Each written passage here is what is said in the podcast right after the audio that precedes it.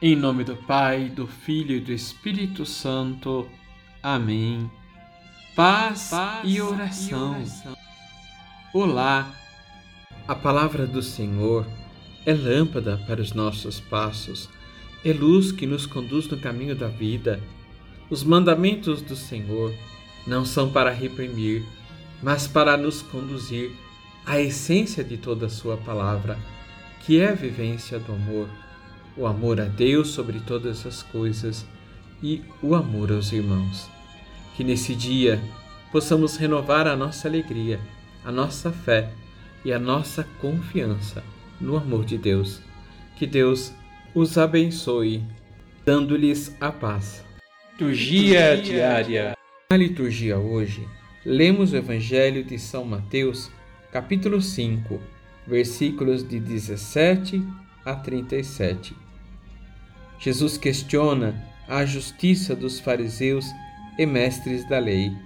Diz assim Nosso Senhor: Se a vossa justiça não for maior que a justiça dos escribas e fariseus, não entrareis no reino dos céus.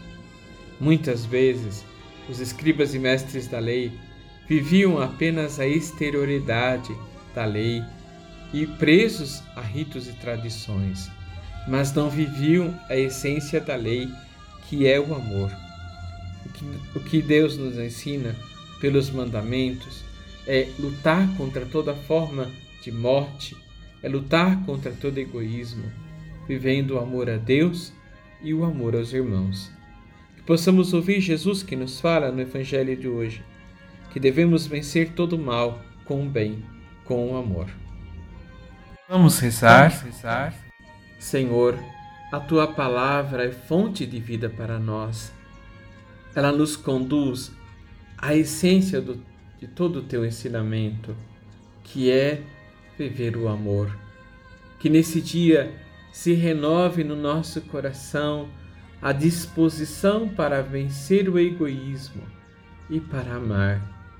Que nesse dia, Senhor, nesse momento que estamos rezando, o Senhor possa derramar inúmeras graças, inúmeras bênçãos, livrar-nos do mal e ajudar-nos a vencer toda a tentação de egoísmo e isolamento.